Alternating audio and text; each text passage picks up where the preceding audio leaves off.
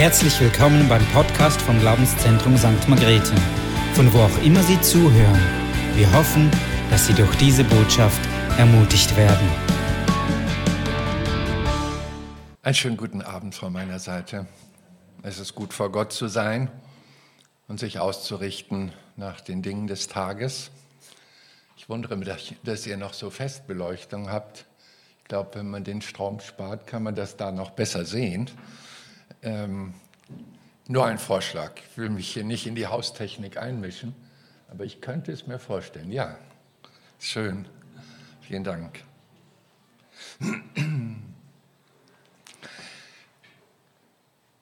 Es ist äh, hochinteressant, dass Gott sehr häufig sein Volk auffordert, genau darauf zu achten, was er ihnen gesagt hat. Und das macht man ja mit dem Verstand, man ist aufmerksam. Und äh, so gibt es in der Heiligen Schrift, als äh, Gott über sein gegebenes Wort sein Volk unterrichtete, dann sagt er, ihr müsst genau darauf achten, darüber nachdenken, Tag oder Nacht, wenn ihr aufsteht auf dem Lager oder wo auch immer, haltet es euch wieder und wieder vor Augen, dann wird der Weg, den ich euch führe, auch gelingen. Oder in dem fünften Buch Mose finden wir im Kapitel, 28. Kapitel das Kapitel über Segen und Fluch. Da kommt das auch immer wieder drin vor. Und er gibt auch Verheißung, wenn du nach diesem Wort, das du dann hoffentlich auch verstanden hast, auch handelst, werde ich dich, Volk Israel, unter allen Nationen erheben und zum größten und stärksten Volk machen. Wir wissen um die Geschichte Israel, dass sie mit Berg und Tal zu vergleichen ist. Da waren Höhen, da waren Tiefen äh, und zuletzt eben diese gewaltige Zerstreuung der ganzen Welt. Da war sie, waren sie kein großes Volk, außer mit ihren Persönlichkeiten. Hier und da haben sie geleuchtet, aber als Volk waren sie nicht zu sehen, heimatlos. Wenn ich mit euch heute Abend über das zweite Thema, was Christen über Israel wissen sollten, äh, reden möchte, dann verweise ich auf ein Prinzip, und zwar im Umgang mit Israel. Und da erweitert sich mehr oder weniger, oder da startet der Gedanke Gottes, dass es Fluchhandlung gibt und Segenshandlung gibt. Das war noch weit vor der Tora, weit davor, bevor Gott die Gesetze am Sinai gab. Das war im Umgang mit Abraham. Unser Herr Jesus Christus hat in Bezug auf unsere Auffassungsgabe, auch seiner Jünger damals gesagt, noch vieles habe ich euch zu sagen, aber ihr könnt es jetzt nicht tragen. Wenn aber jener, der Geist der Wahrheit gekommen ist, wird er euch in die ganze Wahrheit leiten, denn er wird nicht aus sich selbst reden, sondern was er hören wird, wird er reden. Es ist also auch Jesus aufgefallen, dass seine Jünger, obwohl er dreieinhalb Jahre mit ihnen Tag und Nacht zusammen war, dass er feststellte, dass seine Jünger all das Gehörte in ihren Gedankenfeld nicht alles verarbeiten konnten. Und so fiel einiges runter, sie vergaßen es.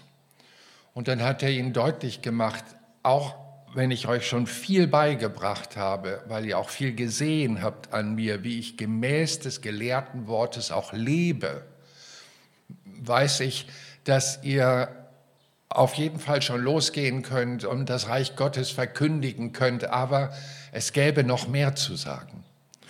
Und das muss man auch als Christ sich beherzigen, dass ein Thema möglicherweise aus der Heiligen Schrift noch gar nicht so nahe an mich rangekommen ist oder ich keine Bereitschaft hatte, es zuzulassen in meinem Herzen.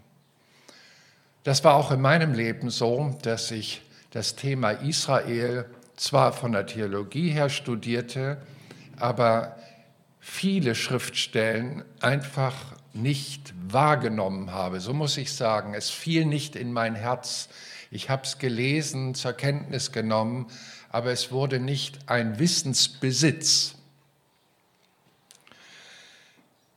Die Bibel sagt ja, dass die Summe des Wortes Gottes die Wahrheit ist und deswegen haben wir keine Berechtigung, irgendetwas vom Wort Gottes fallen zu lassen oder unter ferner Liefen beiseite zu tun, sondern wir sind regelrecht aufgefordert, das Wort Gottes Stück für Stück zu sammeln. Und dazu gehört auch Gottes Umgang mit Israel, von dem wir lernen können.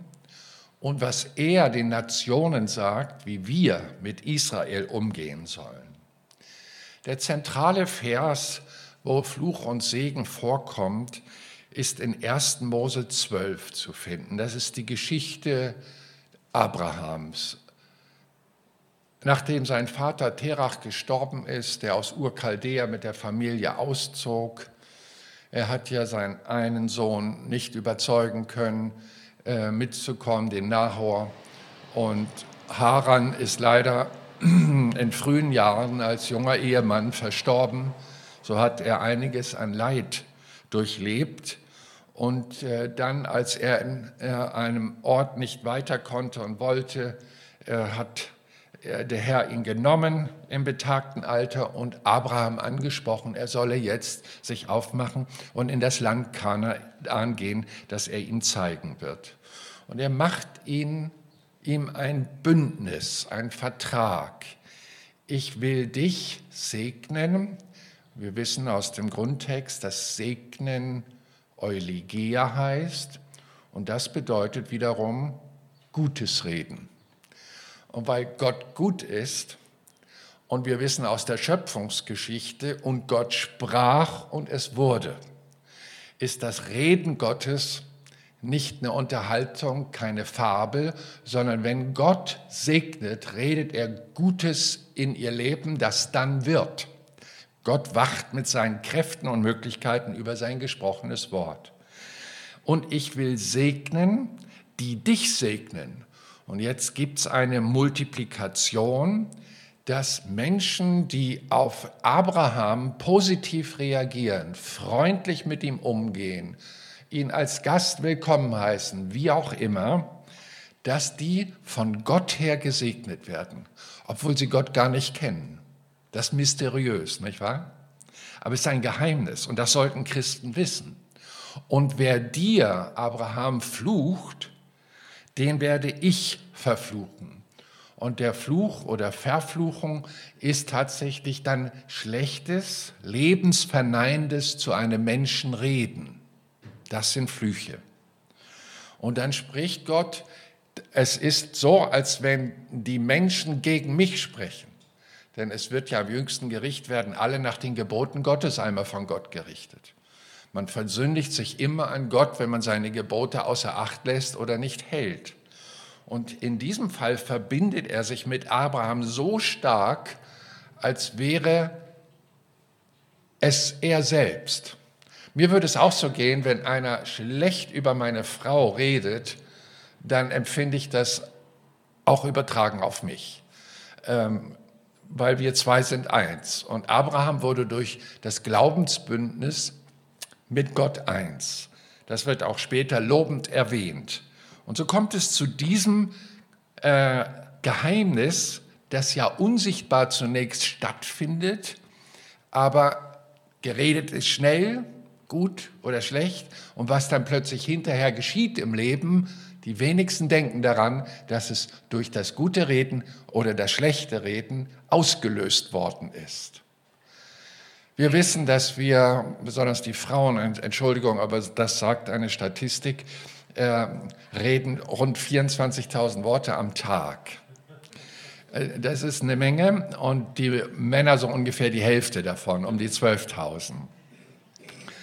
Ähm, die haben es etwas leichter, aber wenn es darum geht, Gutes zu sprechen, ihr lieben Männer, dann müsst ihr bei den Frauen noch nachholen. Also äh, wenn eine Frau entdeckt hat, dass sie durch gutes Reden, Ermutigung, Hilfsbereitschaften, vieles mehr, vieles auslösen kann in ihrem Leben, ist sie manchmal dem Mann voraus in göttlichen Segnungen. Es sei denn, der Mann besinnt sich und nutzt seine Gabe und Fähigkeit zu reden im göttlichen Sinn. Wir sollen also Israel kennenlernen. Das empfiehlt uns die Bibel wieder und wieder. Und wir sollen vielmehr auch das israelische Volk oder das jüdische Volk durch unsere Liebe zu Gott eifersüchtig machen. Und die Kirche hat oft das Gegenteil getan, aber Gott gibt uns neue Chancen. Jeder von euch, lieben Zuhörer, ihr könnt neu anfangen.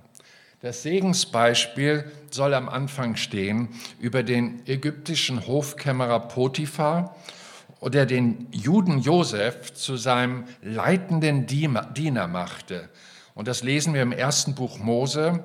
Da heißt es dann, da segnete der Herr das Haus des Ägypters um Josefs willen. Wow.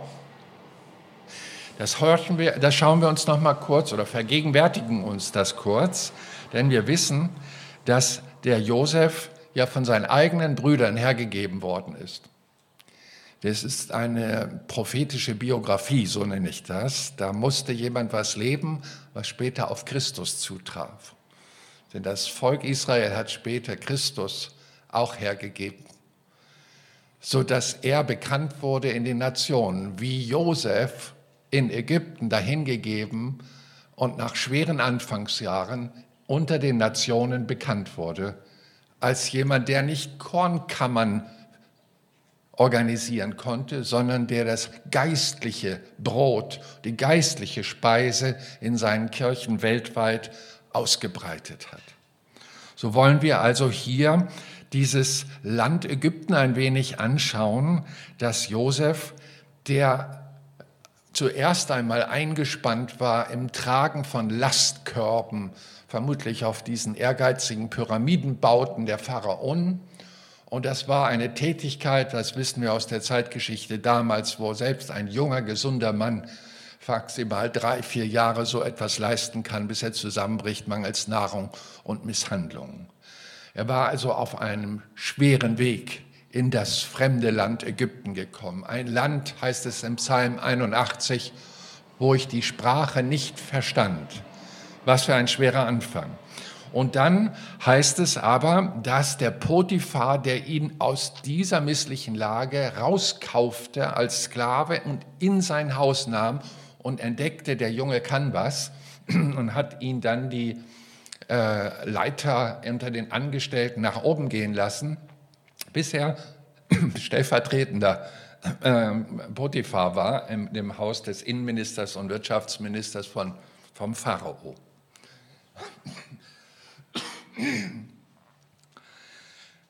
Dieser Mann wurde also mit seinem gesamten Haus gesegnet. Das wollen wir einmal unterstreichen. Und Gott sagt, warum? Weil er dem Josef Gutes tat.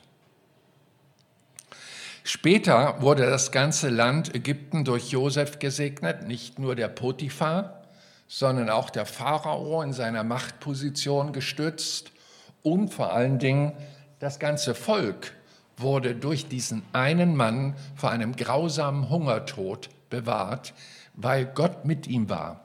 Gott war mit Josef und hat diesem Mann offenbart, was an Hungersnot kommen wird und welche reichen Ernten kommen werden. Ihr kennt die Geschichte. Das zweite Buch Mose schildert dann eine Zeit, in der Ägypten den Segen vergessen hatte, den Josef auf sie gebracht hatte.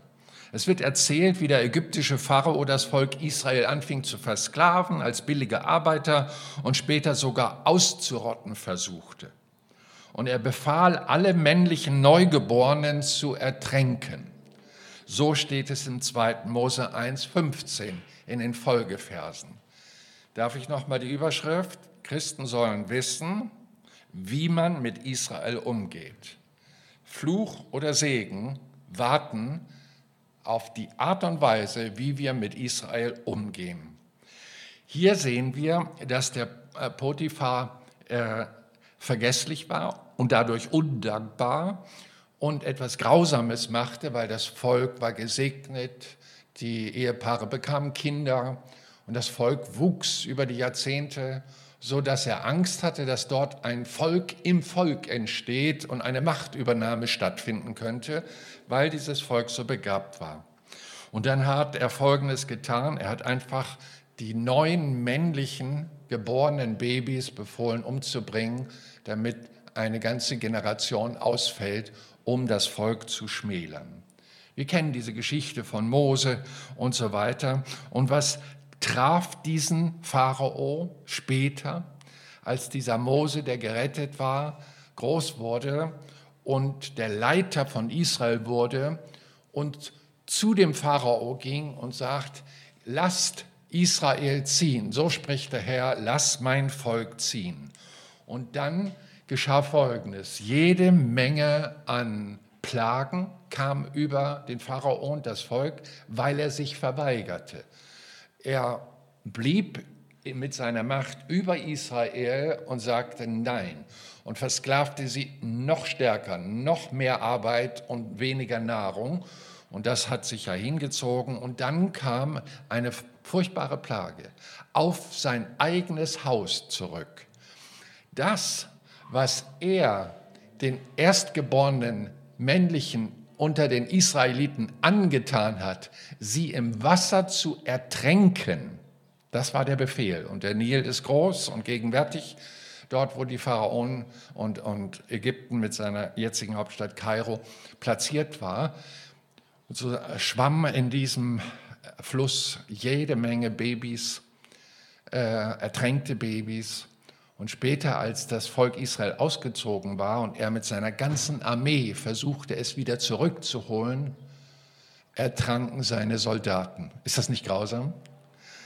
Dort befiehlt er an Israels Kindern ein, äh, eine Ersäufungsaktion durchzuführen und später ertrinken seine Soldaten. Es ist, als wenn das, was er gesät hat, auf sein Haus zurückkommt. Ganz wichtiges Prinzip. Ich werde euch einen Punkt nach dem anderen aus der Bibel und später aus der äh, jüngsten Völkergeschichte vor Augen führen und ihr werdet immer dieses Prinzip entdecken. Eine sehr deutliche Auswirkung haben wir also hier vom Fluch und Segen in dem Buch Esther. Nicht viele haben dieses gelesen, aber ich kann nur dieses sagen, dass Esther eine Jüdin war. Und äh, der amtierende König, der hat äh, sie zur Frau gehabt. Und äh, Haman war der, ja, wir würden sagen, der, die, die rechte Hand von dem König äh, dort in Babylon und hat äh, dann dem Haman freie Hand gegeben, das Land zu verwalten. Und so wurde der Haman neidisch auf begabte Mitpolitiker wie Mordechai und hat beschlossen, diesen Mordechai, der ein Jude ist, zu erhängen und hat ein, ein Galgen in der Mitte der Stadt aufbauen lassen als Schreckenshandlung für alle Bewohner und alle anderen Juden, dass sie wissen sollen, dass Haman mit harter Hand gegen die Juden vorgeht. Wir wissen, dass dann die Esther es wagte, ihren Mann darauf aufmerksam zu machen. Sie durfte eigentlich nur zum König, wenn er sie rief. Jetzt hatte sie aber was auf dem Herzen und sie, die Bibel beschreibt das so schön. Sie zog ihre besten Gewänder an. Sie flocht ihr Haar so edel wie möglich. Sie hat ihr ganzes Anwesen kosmetisiert und wagte sich nicht zum König hin, aber so in dem Vorhof des Palastes hielt sie sich auf, ging hin und her. Und dann entdeckte der König sie und rief sie, und das war ihre Hoffnung. Und dann ging sie zum König, der ihr Ehemann war, aber König und Ehefrau, da waren Welten dazwischen und äh, hat meine Frau Esther etwas auf dem Herzen, dass du in meine Nähe wagst zu kommen. Oh ja, habe ich auf dem Herzen. Nun sag, ach, sagte sie, ich will es sagen, wenn du zum Abendessen zu mir kommst. Ich werde ein schönes Mahl bereiten und bring auch den Hamann mit, deine rechte Hand, dass er es auch hört. Und so äh, war das erste Abendessen da. Und äh, dann hat sie aber nur so leicht umschrieben und sagt, ich will mehr sagen, wenn du morgen wiederkommst, o König. Und der Hamann ist auch eingeladen und er war ganz stolz, der Hamann, dass er dort eingeladen war.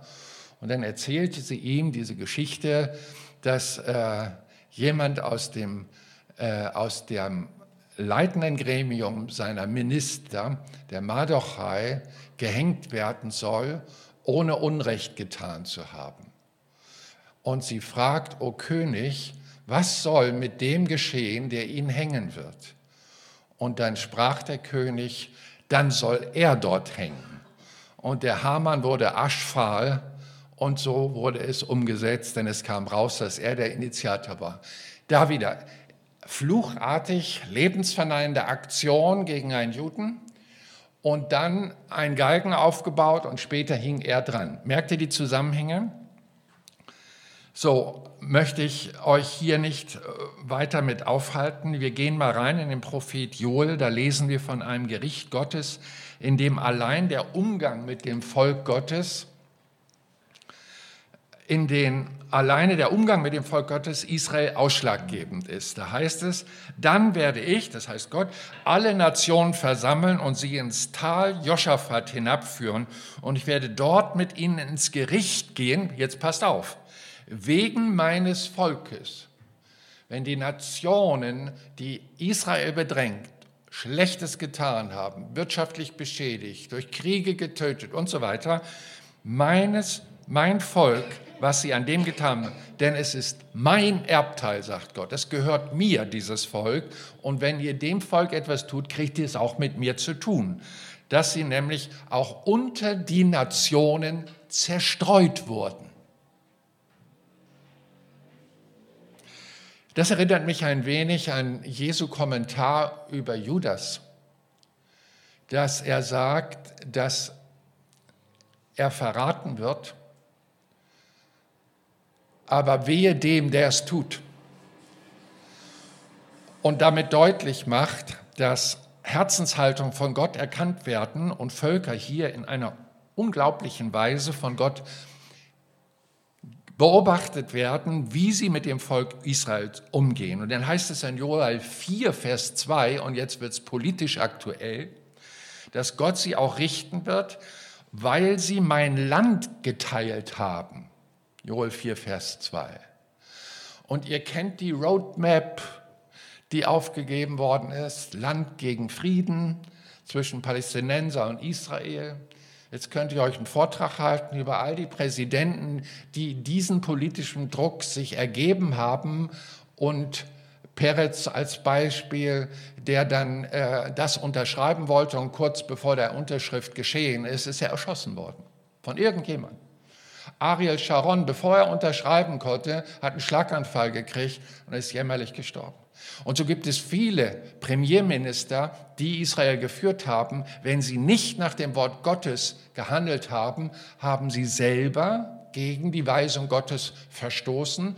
Und wehe denen, das ist die Botschaft den Völkern, die Israel die Teilung des Landes aufzwingen wollen. Puh. Die Politiker sollten mehr Bibel lesen, damit sie wissen, was sie entscheiden sollen. Hier wirkt also dasselbe Prinzip. Die Aussage über Beteiligung des Landes Israel erinnert uns an die historische Begegnung aus dem Jahr 47. Danach wurde das damalige Palästina ja durch die Vereinten Nationen in einen jordanischen Teil und in einen israelischen Teil geteilt. Und ich frage mich, könnte es sein, dass dieses negative Konsequenzen nach sich ziehen wird Gott sagt jedenfalls in Jesaja 49, 25 seinem Volk, wer gegen dich Vorwürfe erhebt, gegen den werde ich Vorwürfe erheben. Wer gegen Israel also streitet, auch in Worten, begibt sich in Gefahr, dass Gott ihm eines Tages deswegen zur Rechenschaft zieht. Wir gehen mal ins Neue Testament rein. Es gibt endlose Geschichten im Alten Testament, aber ich möchte einen Überblick euch geben bis hinein in unser eigenes Leben. Ich möchte eure Aufmerksamkeit richten auf einen römischen Hauptmann, der in Kapernaum wohnte und stationiert war und dort eine Hundertschaft von Soldaten leitete. Und einer von seinen Knechten war krank. Und äh, da heißt es, als er vorsprechen ließ bei Jesus, ob er nicht seinen Knecht heilen könnte, sonst würde er sterben, dann haben die Botschafter, die Synagogenvorsteher, Jesus gesagt, mach das mal. Er liebt unsere Nation, also ein römischer Hauptmann liebt Israel.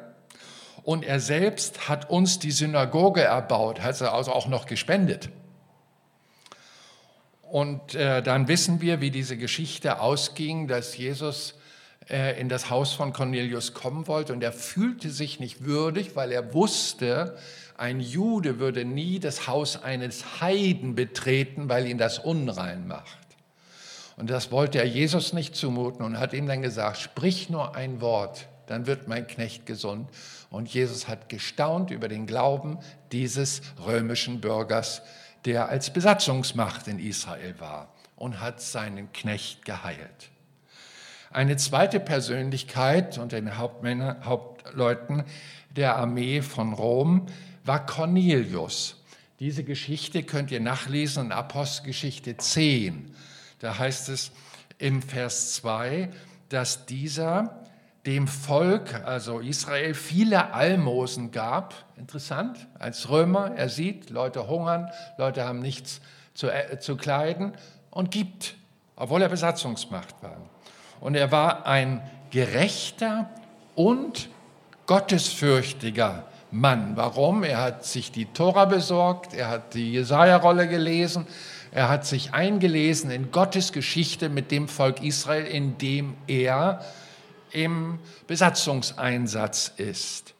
Und er hatte ein gutes Zeugnis von der ganzen Nation der Juden. Das hat sich rumgesprochen. Der Hauptmann Cornelius, der liebt uns und der mag uns.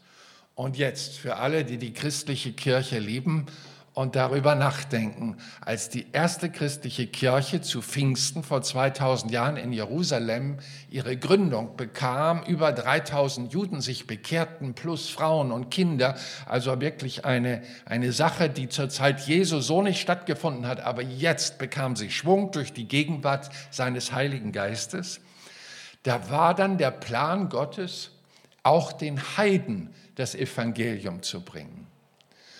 Und so hat er den Petrus eines Tages dort in Joppe ähm, bei seinem Gebet ein Gesicht gezeigt von einem Tuch, das runterkam und er sah in diesem Traum lauter unreine Tiere, die nach 3. Mose 11 auf keinen Fall von einem Juden gegessen werden dürfen. Und dann sprach Gott aus dem Himmel zu ihm, iss. Und er, er wusste, dass es mit Gott zu tun hat und sagt, niemals, weil er war einer, der das Wort Gottes halten wollte. Und jetzt sagte Gott, was ich rein mache, nenn du nicht mehr unrein. Und dann sagte er, es wird, du sollst zu einem, es werden Reiter kommen und du sollst mit ihnen reiten, das Evangelium in dem Haus verkünden, wo sie dich hinbringen. Und es dauerte nicht lang, da kam eine Reiterschar, klopfte an die Tür und holte den Petrus ab. Petrus war vorbereitet, ging hin, kam in das Haus Cornelius, ein Hauskreis nach jüdischem Glauben, noch nicht gewusst mit Jesus und Christus und Vergebung und Wiedergeburt, all diese Dinge fremd. Jetzt kommt Petrus und sagt, der Herr ist mir erschienen, ich soll euch das Reich Gottes verkünden. Und alle seine Leute saßen da. Und während er predigte, öffnete sich der Himmel, der Heilige Geist fiel auf die Leute und sie sprachen in neuen Sprachen, also in geschenkten Himmelssprachen und priesen Gott über die Maßen und Petrus erstaunte mit seinen Leuten, die mit ihm waren, und sagt, ja, wenn Gott seinen Heiligen Geist auch auf die Heiden gibt, wer sind wir, dass wir sie nicht auch taufen? Das war ein Riesenereignis. Aber ich halte fest, die Heilung von dem Knecht des Kaper in Kapernaum, von dem Hauptmann, die hatte vorbereitende Handlungen. Der Umgang mit den Juden setzt Segnung frei die Ereignisse, dass eine ganze Hauskreisgemeinde in einer Predigt zum Glauben kam und den Heiligen Geist empfing und sich taufen ließen, hatte eine vorbereitende Handlung als Grundlage. Das nämlich der Cornelius Israel liebte, ihn Almosen gab sich um dieses Volk kümmerte. Und das haben die Leute gemerkt, dass das echt war. Es sprach sich rum in der ganzen Nation.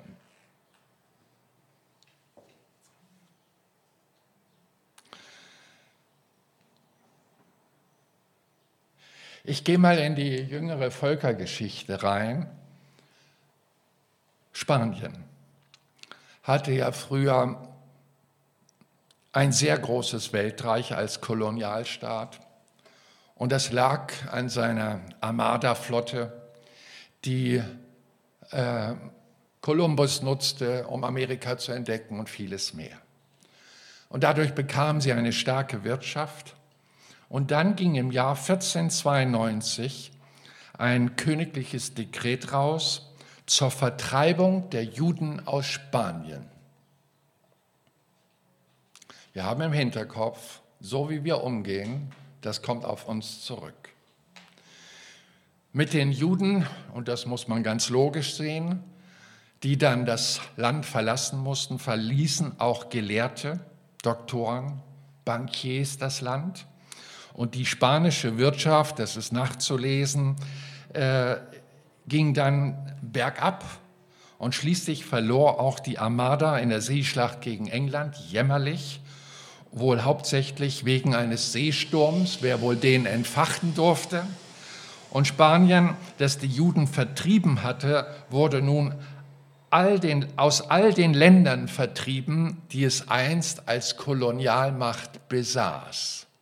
Was für ein Zeiten, was für eine Zeitenwende hier in der Politik Spaniens durch eine falsche Entscheidung, dass dieses spanische Dekret vom König ausging, die Juden sollen das Land verlassen.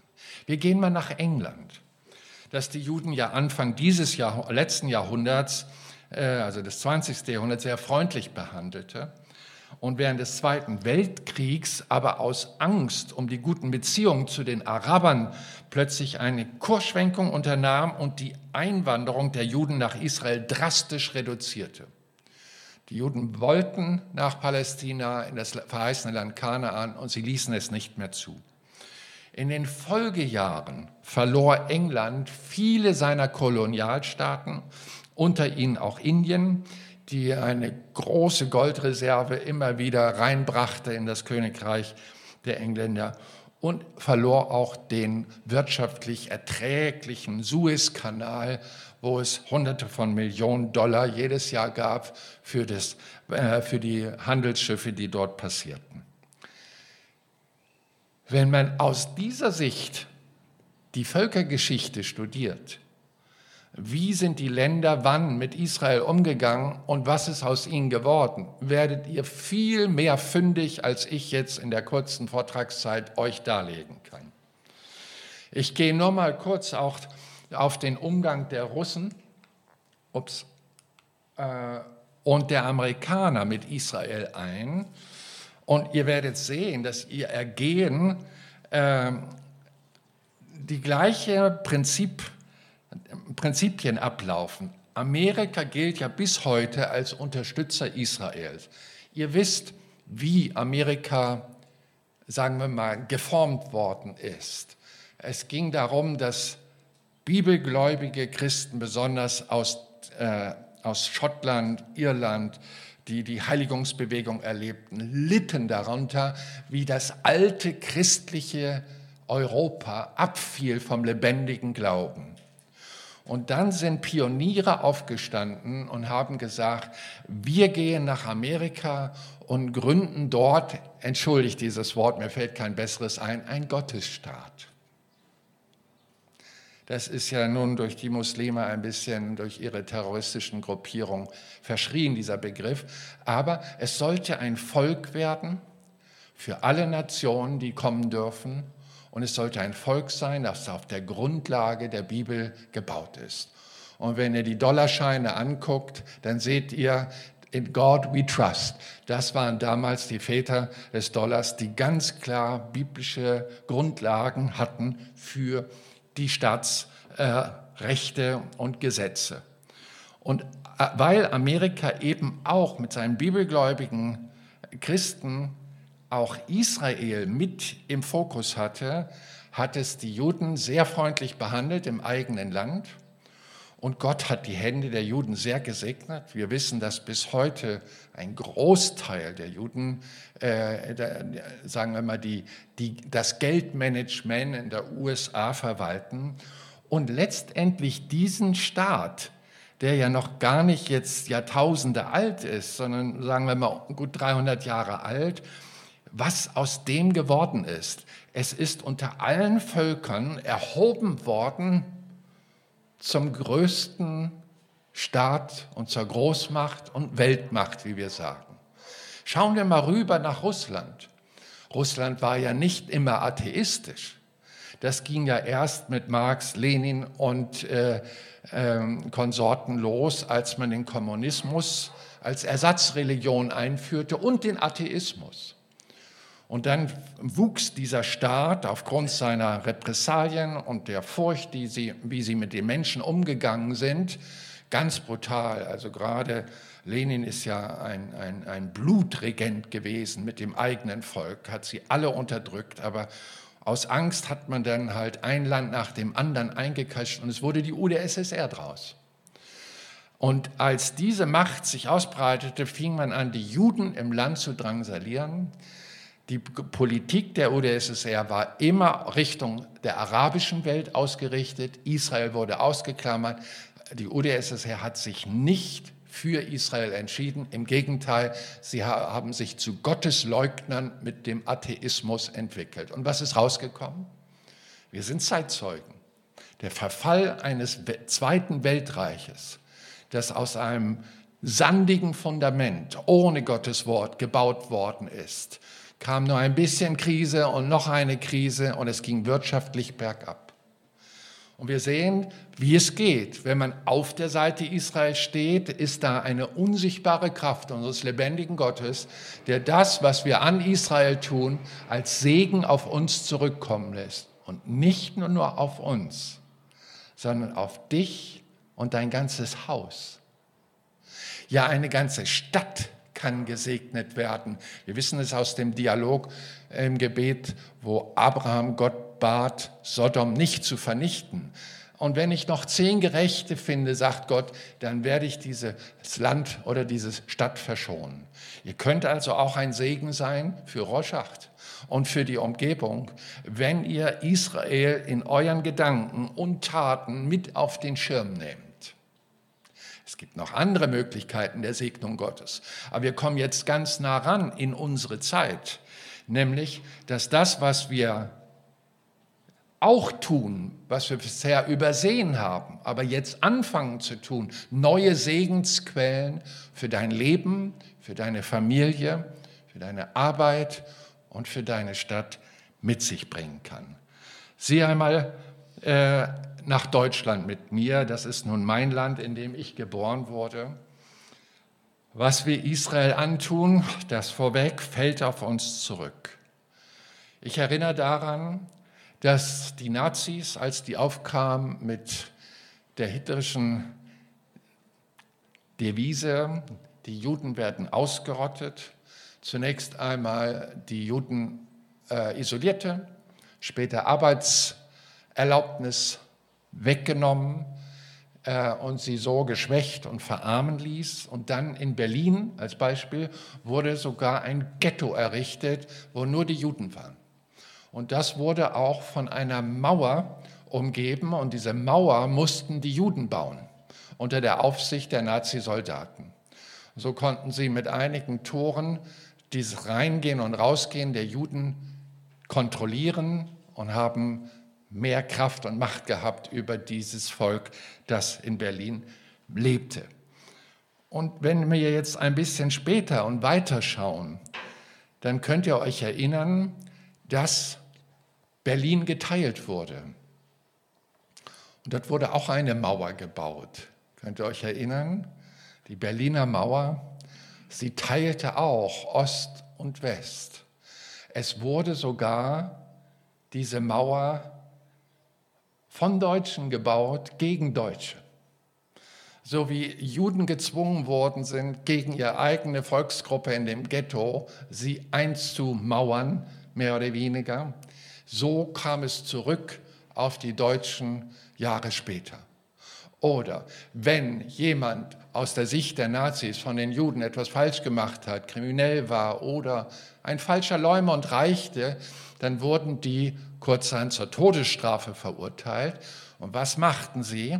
Sie benutzten die Juden, gaben ihnen Gewehre und zwangen sie unter Bedrohung ihres Lebens, diesen Schießbefehl an ihren eigenen Leuten auszuführen. Furchtbar. Aber was geschah auf der Mauer?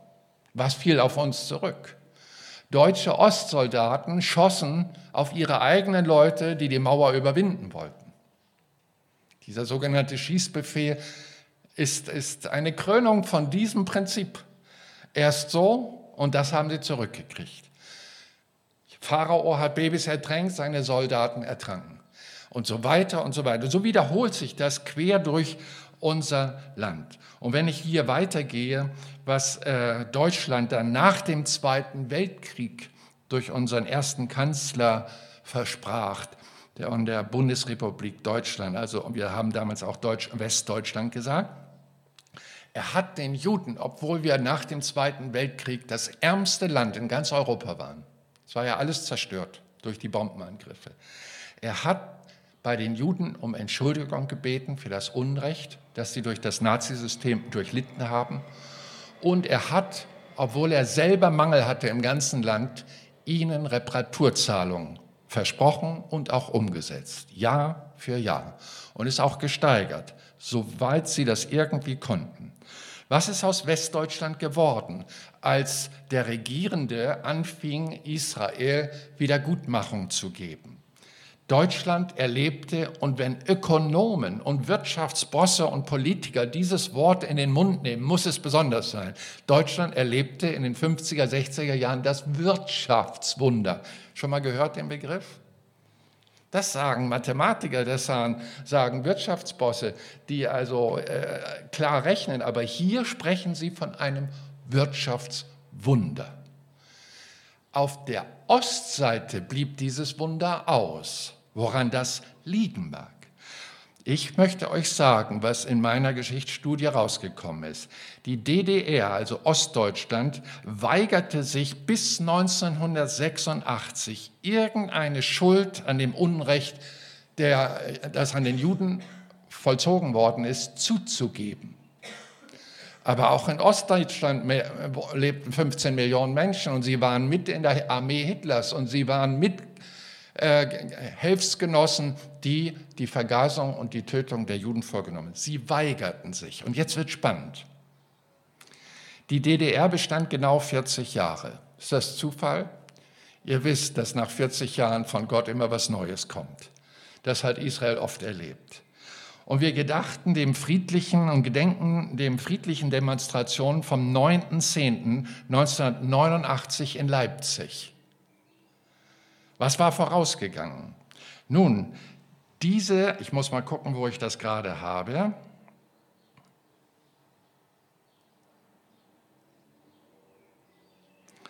(1986) ist Folgendes geschehen. Bis dahin hat die DDR-Führung verweigert, sich unter die Schuld an Israel zu stellen.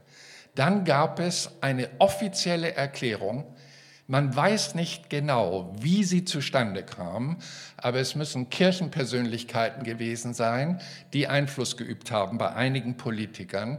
Man solle doch sein Unrecht in Bezug auf Israel eingestehen. Denn auch wir haben jede Menge Bürger, die an diesem Unrecht während der Nazizeit beteiligt waren. Warum haben diese Kirchenberater dieses Gremium beeinflussen können? Nun, die Politik musste zugeben, dass seit Gründung des Staates die, der Reichtum zurückging, die Wirtschaftskraft nachließ und Schulden über Schulden in dem Staatshaushalt sich summierten. Und dann hat man Berater dazu geholt und es gab Berater, die haben darauf verwiesen, vielleicht liegt es an unserem Unrecht gegenüber Israel, für das wir uns nicht entschuldigt haben. Und es könnte eine Wende kommen. Der Westen hat es getan und dem geht's gut.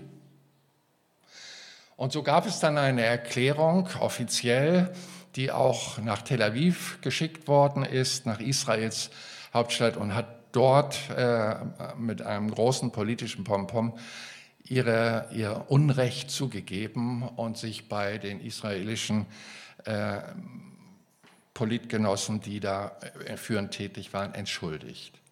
Und danach begannen die Friedensdemonstrationen in einer Kirche in Leipzig. Und das ging weiter und weiter von Stadt zu Stadt und erreichte auch Berlin. Und zu guter Letzt ist dieses ganze Geschehen von Gott beobachtet. Ich saß 1986, das war eine Woche, nachdem dieses Papier rauskam, ich muss es euch nochmal zeigen, äh, äh, mal eben sehen, dass ich hier zurückkomme. Als die DDR 1986 im August dieses Schreiben rausgab und publik machte und sich entschuldigte, hatten wir einen Monat später eine Euro-Feier-Konferenz in Frankfurt-Main. Und ich habe Leute aus meiner Gemeinde mitgenommen und wir sind dorthin, um auf dieser Konferenz beizusein. Wir waren dort in der Messerhalle, 6000 Leute saßen in dieser Halle, vollgepropft. Und es predigte unter anderem Lauren Cunningham. Das ist der Gründer von Jugend mit einer Mission weltweit. Und dieser Mann unterbricht seine Predigt und sagt, ich habe für euch Deutschen ein Wort des Herrn, denkt darüber nach. Und dann sagte er, Gott hat beschlossen, euer Volk zu einen. Die Mauer in Berlin wird fallen. Sein Friedensregentschaft wird siegen. Bereitet eure Herzen vor, dass ihr einander annehmt und euch versöhnend begegnet. Wir alle kriegten Gänsehaut und unsere Erziehung sagte, nein, die Amerikaner, was die da immer wieder für Polsternachrichten rübergeben, wir können das nicht glauben. Ein Monat nach dieser, diesem politischen Schritt, sich bei Israel zu entschuldigen, kommt der Prophet, informiert Tausende, es wurde festgehalten, natürlich auch von Kameras und so weiter, und ging durchs Land. Und als es geschah, waren wir wie die Träumen und erinnerten uns, was drei Jahre zuvor der Bote Gottes uns gesagt hat. Der Umgang mit Israel ist spannend, wenn man sich darauf einlässt. Glaubt mir, wir müssen unsere Augen öffnen lassen für das, was Gott tun will. Gott sieht also Israel als sein Augapfel, heißt es in Sacharja 2,12. Ich möchte dich jetzt nicht bitten, mit deinem Finger deinen Augapfel zu berühren. Kontaktlinsenträger wissen, was das für eine mühsame Geschichte sein kann. Es ist ein empfindliches Teil unseres Leibes, nicht wahr? Unser Auge.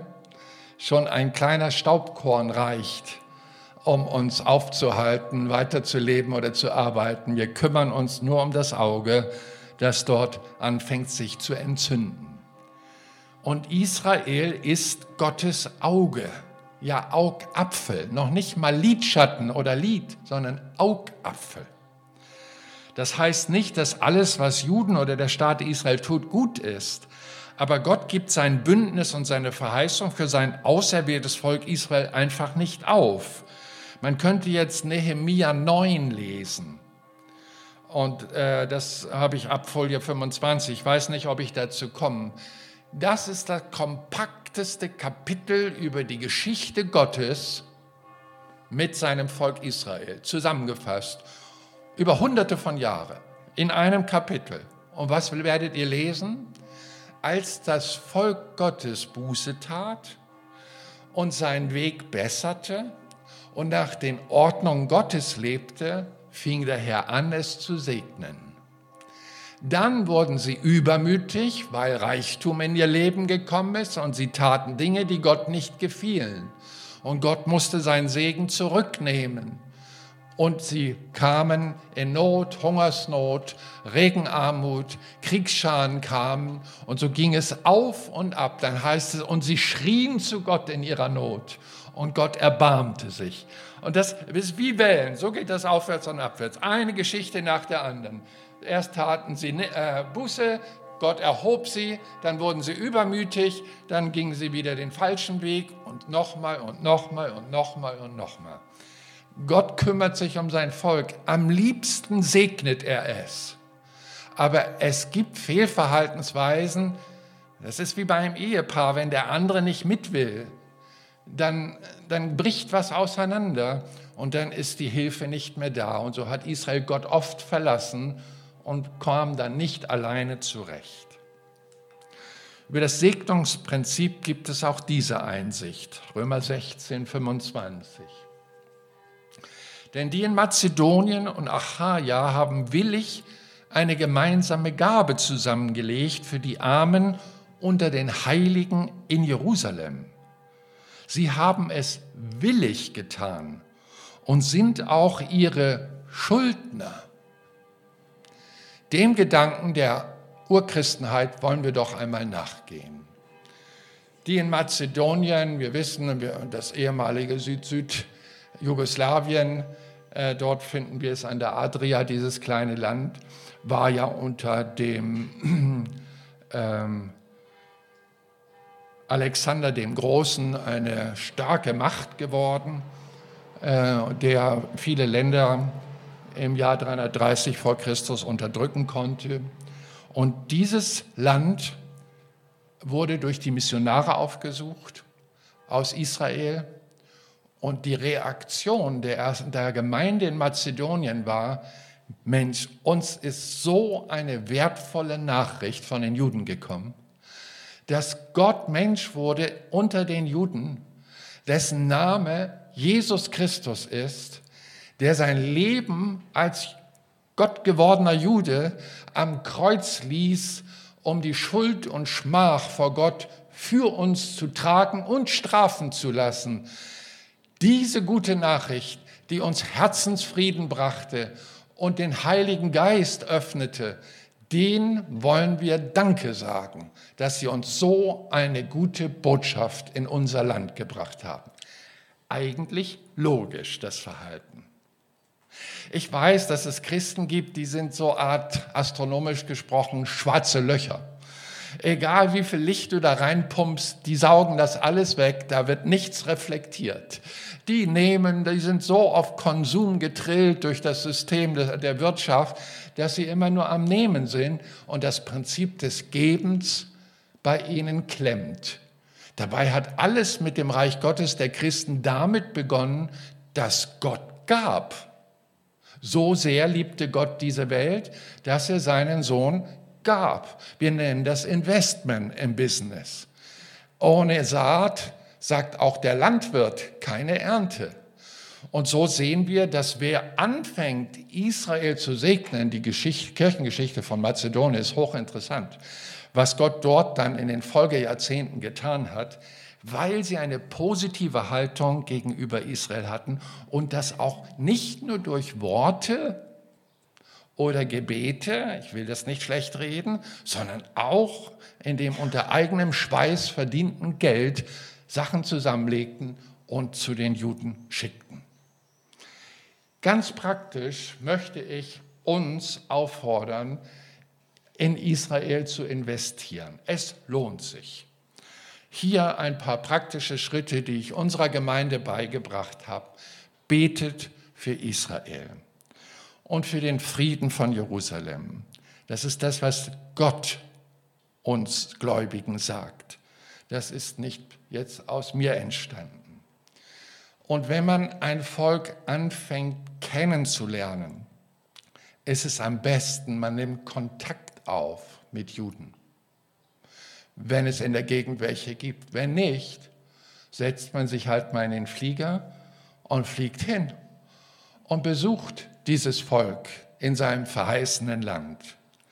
Ich habe solche Reisen gemacht, als ich 1983 das erste Mal in Israel war und gesehen habe, auch in meinem Geist gespürt habe, wie geschichtsträchtig dieses Volk lebt und wie Gott es wirkte, dass ich mich verliebte in dieses Volk, um meinen Beitrag als Christ zu investieren in dieses Volk, aus dem das Heil ja auch zu mir kam.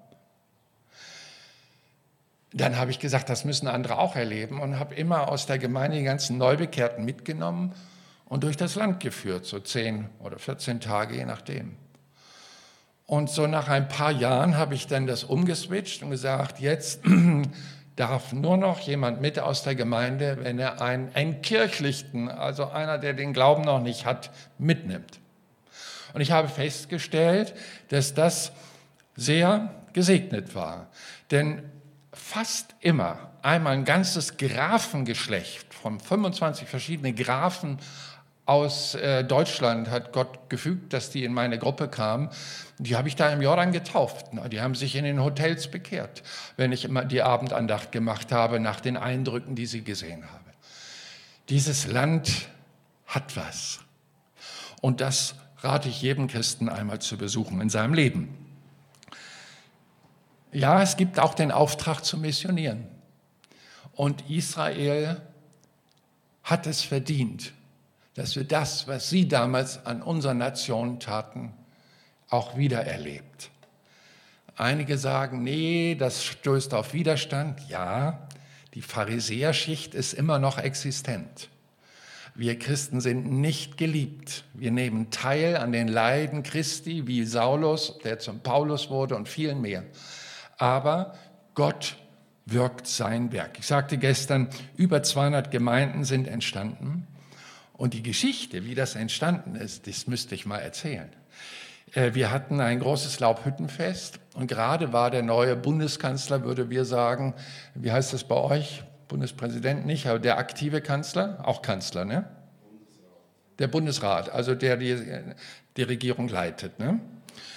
Äh, wir sagen Bundeskanzler und äh, der ist damals Ariel Sharon gewesen, gerade ein halbes Jahr zuvor gewählt. Vorher war er Bürgermeister von Jerusalem. Und wir haben den eingeladen, haben gesagt, äh, sehr geehrter Herr Sharon, wir sind eine Vereinigung, die weltweit verzweigt ist von Christen um die Christen an die Seite Israels zu rufen. Und wir haben ein Laubhüttenfest in ihrer Stadthalle. Da werden Tausende von Menschen da sein. Würden Sie so nett sein und kommen und ein Grußwort sagen? Und der Mann sagte ja. Gerade an dem Abend hatte ich die Predigtaufgabe, über das Blut Jesu zu verkünden, dort in Jerusalem. Dort saßen Knesset-Leute, Ariel Sharon natürlich auch und natürlich auch Patriarchen aus der orthodoxen Kirche, aus, dem, aus, der, äh, aus den Synagogen und die Patriarchen des jüdischen Glaubens. Aber nichtsdestotrotz, wir müssen ja unseren Auftrag erfüllen und das ist die zentrale Botschaft. Und er hatte Folgendes gesagt, CNN und andere Fernsehsender haben das in die ganze Welt gesandt. In Wahrheit erkenne ich, dass es einen Unterschied gibt zwischen Christen und Christen. Ich habe mir das x-mal angehört, ich kann das auswendig sagen. Warum hat er das erkannt? Nun, Folgendes ist geschehen. Das war 2001. Vier Wochen vorher war das Twin Tower Unglück in New York. Beide Türme zusammengebrochen. Alle fürchteten weltweit, der islamische Staat hat sich vernetzt. Jetzt kommen Atombomben aus Pakistan oder auch immer Atommächte sind. Und es war eine große Angst. Ich weiß, ein Tag nach dem Twin Tower Unglück musste ich nach Helsinki und war in einem Flieger, der war ausgebucht und wir waren nachher nur fünf Leute in dem Flugzeug. Wir wurden von dem Personal bewirtet wie die Fürsten. Aber nur fünf Unerschrockene saßen in dem Flugzeug, weil alle hatten Angst. Es könnte ein fremder Pilot dort sein, der dasselbe macht, was die Passagiere in London durchlitten haben einen Tag zuvor. Also Angst macht was mit Menschen. Und dann erzählte Ariel Sharon, Sie wissen, dass durch das kürzliche Unglück über 90 Prozent der Hotelbuchungen der Touristen, was eine große Einnahmequelle für den israelischen Staat ist, storniert worden sind. Keiner traut sich mehr in dieses Land. Aber Sie sind hier.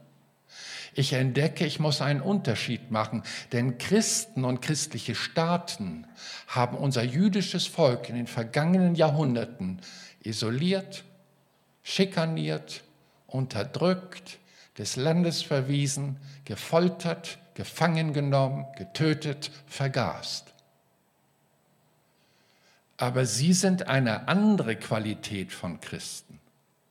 Sie sind an der Seite Israels, wenn andere es nicht mehr wagen. Und das ging so tief rein. Ich merkte, der Mann war unter Strom Gottes. Gott öffnete ihm die Augen. Und bis zu diesem Tag gab es ein Gesetz in Israel, das beinhaltete Missionierungsverbot. Das haben die ultraorthodoxen Juden mit ihrer kleinen Likud-Partei sehr gut platziert, sodass die Christen auf keinen Fall ihren Glauben in das Volk bringen. Und Ariel Sharon rief an ein paar Tage später und sagte, ich möchte mich bei Ihnen bedanken, dass Sie an unserer Seite stehen. Und ich weiß, dass man Ihnen viel Mühe gemacht hat in den vergangenen Jahren in Bezug auf Ihre Kirchenversammlungen, die Sie wünschen und auch im Bereich der Mission. Mir fehlt die Zweidrittelmehrheit, das Gesetz zu ändern. Aber ich werde dafür sorgen, dass es nicht mehr angewendet wird. Und das ist bis heute so. Und deswegen sind so viele Gemeinden entstanden.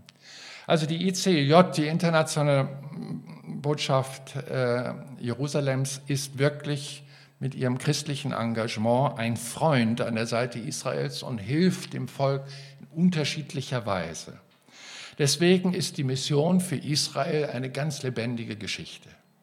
Ich weiß, wenn ich in Tiberias, da muss ich immer predigen, wenn ich im Land bin, äh, da sind so sechs, sieben, achthundert Leute im Gottesdienst, da geschieht jedes Mal Wunder, jedes Mal. Äh, Gott ist, ich würde sagen, mit seinem Geist so dicht. Man spürt regelrecht seine Energie, wie Leute zum Glauben kommen und vieles an ihnen Gutes tut. So tue Israel auch praktisch Gutes. Wir haben unsere jungen Leute in die Kibbutz geschickt damals, als wir einen Blick kriegten für Israels äh, Nöte und wo sie Hilfe brauchten und setze dich auch politisch für Israel ein. Warum sage ich das? Nun, es gibt immer wieder Kommentare von irgendwelchen Journalisten, sei es in den Medien, die wir digital empfangen oder in Papier, was seltener geworden ist, wo man über Israels Politik und über das Volk der Juden herzieht und diese rechtslastigen Gedanken immer wieder versucht, tröpfchenweise unter das Volk zu bringen da kannst du einfach dich hinsetzen, einen Leserbrief schreiben, denn die Statistik sagt, auf 10.000 Leser reagiert einer mit einem Leserbrief. Deswegen bist du unter diesen Medien, wenn du dich mal äußerst, sprichst du für 10.000 Leute. Das ist deren Statistik. Ich weiß es aus den äh, Medienebenen, Gunnar und Ja und wie so, wo überall unsere Leute tätig waren und sind. Sieh einmal, setz dich auch politisch ein. Erhebe deine Stimme für Israel, wo man Lügen über Israel verbreitet. Wo man sagt, sie haben wieder angegriffen, die Palästinenser, sie waren aktiv. Nein, sie reagieren nur nach den Grundlagen des Alten Testamentes. Und du kannst etwas ganz Persönliches tun, dich innerlich am besten heute Abend entscheiden, ein Freund Israels zu werden. Weißt du, wenn man mit einer Person, so war es bei meiner Freundin, meiner jetzigen Frau, kennenlernen will, dann beginnt das eigentlich damit, dass man anfängt, sich sympathisch zu finden und man sich befreundet. Und dann geht die Reise ja erst los. Als ich das erste Mal wagte zu fragen, willst du meine Freundin sein? Und sie nach einigem Zögern Ja sagte. Also der Anfang ist immer schwierig, auch an der Seite Israels stehen dann haben wir viel Zeit verbracht. Und wenn du an diesem Abend dich entscheiden solltest, ein Freund Israels zu werden, dann wirst du statt irgendwelche dummen Filme im Fernsehen oder Internet anzugucken, diese Zeit verwenden, um Israel besser kennenzulernen. Aber die Entscheidung, die musst du fällen. Das kann ich dir nicht abnehmen, das kann auch keine Kirche abnehmen. Das ist deine persönliche Entscheidung. Ich weiß, dass der Umgang mit Israel Segnung bereithält von Gott. Und ich wünsche dir, dass dein Leben von Gott gesegnet ist. Viele Geschichten könnte ich erzählen von Christen, die Freunde Israels wurden, wie ihre Ehe geheilt worden ist und vieles mehr in ihrem Leben geschah, beruflich und, und, und. Unser Gott steht zu seinem Wort. Wer dich segnet, den werde ich segnen. Amen. Wir wollen noch aufstehen und beten.